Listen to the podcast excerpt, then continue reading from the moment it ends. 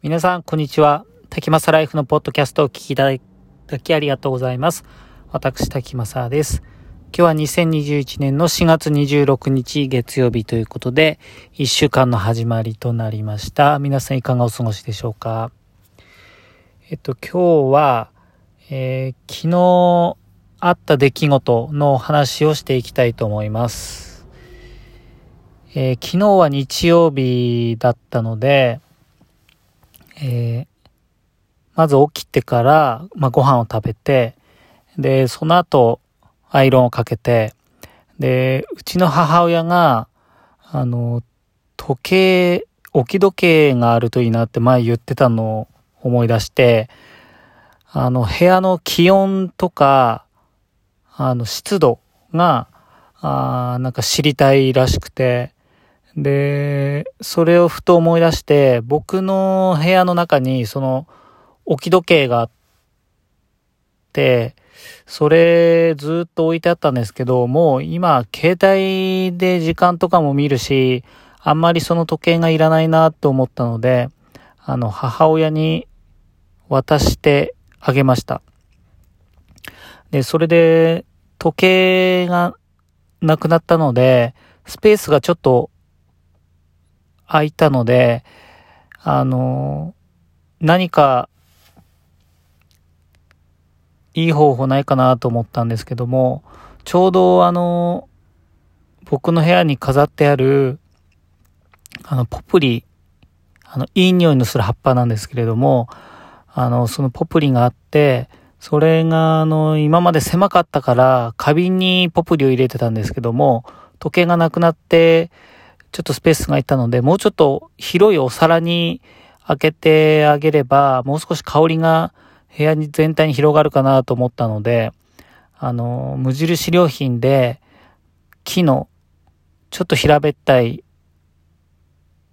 ちょっと深みもあるボールみたいな感じなんですけれども、それを買ってきて、ポプリを移してあげました。そしたらすごいいい香りが部屋全体に広がって、あの買ってよかったなっていうふうに思っています。このポプリって何かっていうと、あの、サン、サンタマリアノベッラっていうブランドになるんですかね。メーカーかな？のポプリっていうのが僕は好きで、この匂いに出会ったきっかけっていうのは、僕が今あの、スーツとかジャケットとかをオーダーであの、仕立ててくれてる、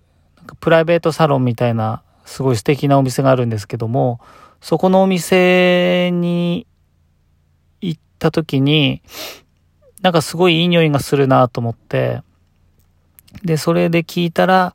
えー、そのササンタマリアノベルラのポプリっていうことが分かったので、それをネットで購入しました。これ何かっていうと、まずサンタマリアノベッラって何かっていうと、えっと、ホームページとかを調べると世界最古の薬局、イタリアのフィレンツェにある古い薬局のことだそうです。そこで作られた、えー、ポプリ、木の葉っぱとか、えー、そういったものに香りをつけたものが、えそのポプリっていうやつなんですけれども、えそれがすごくおしゃれな匂いっていうかなんか落ち着く感じもするんですよね。少しスパイシーな感じなんですけれども、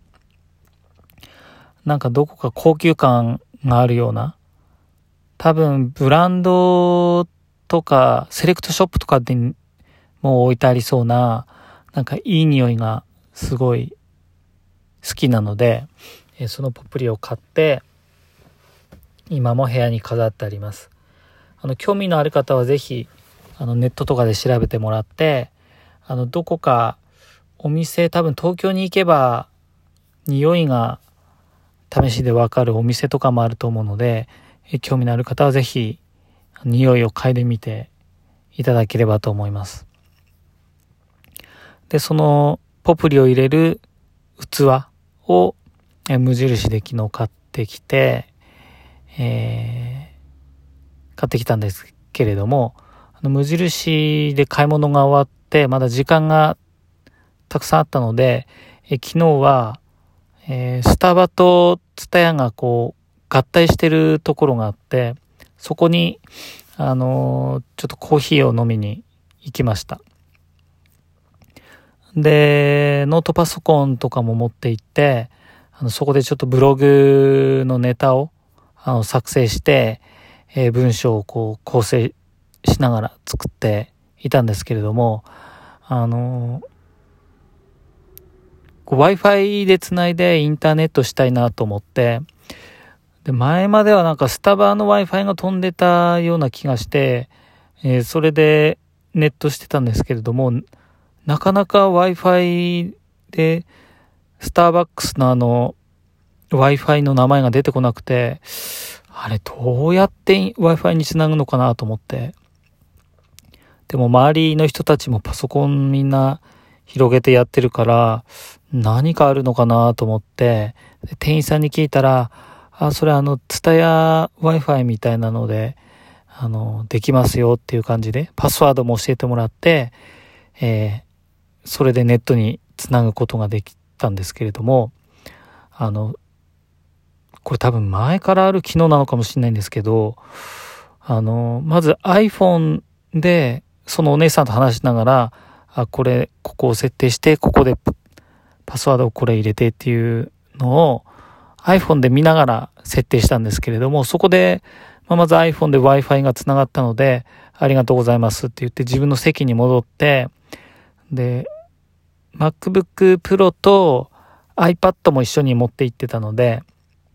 それも同じようにパスワードを入力しようかなと思って、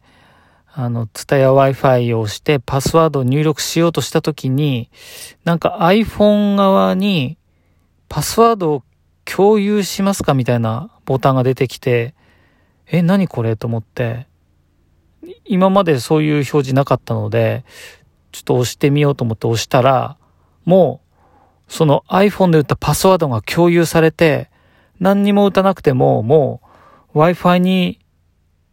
繋がったんですよね。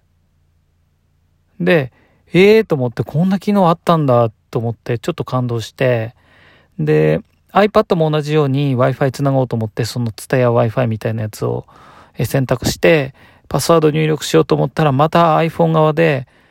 Wi-Fi のパスワード共有しますかっていうようなボタンが出たので、そこでボタンを押したら、また iPad の方も、あの、自動で、パスワード何にも打たずに、Wi-Fi につなぐことができました。これって、いつからあるんでしょうね、この機能って。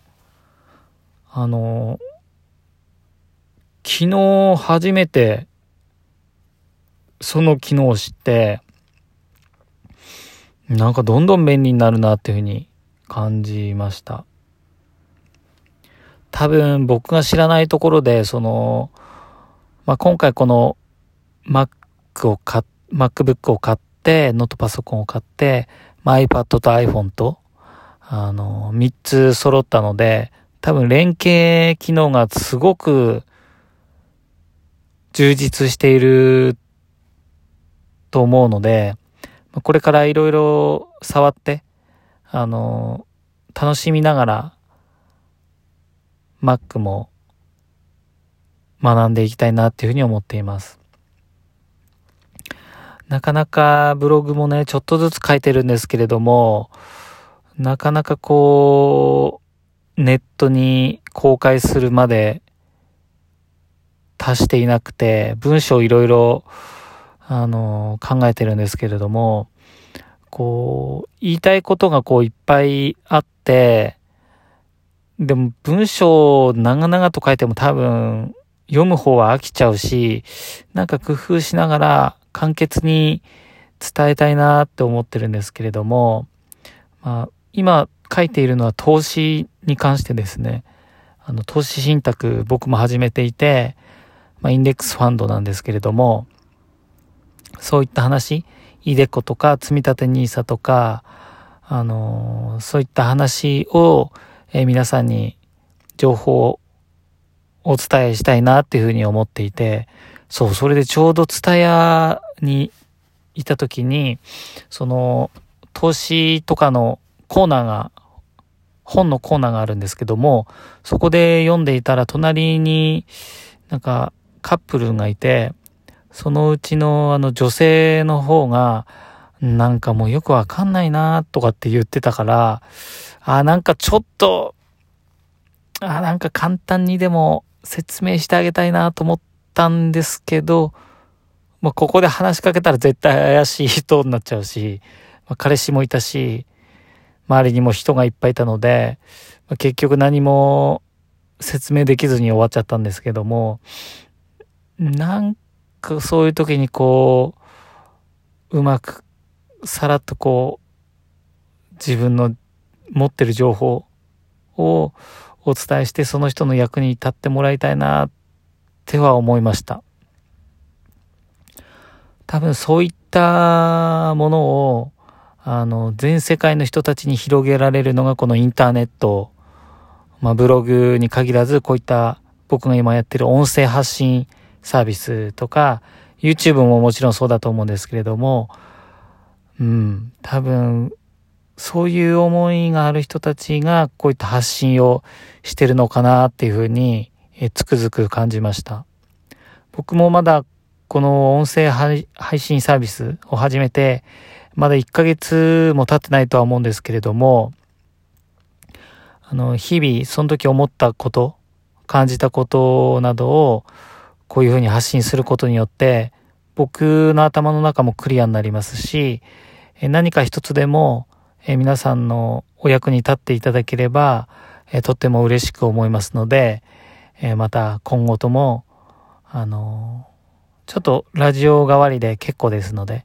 時間のある時に暇つぶしにでもいいので、ぜひ、僕のポッドキャストを聞いていただければと思います。ということで今日は、えこんな感じで終わりにしたいと思います。えそれでは今日も素敵な一日をお過ごしください。それではまた。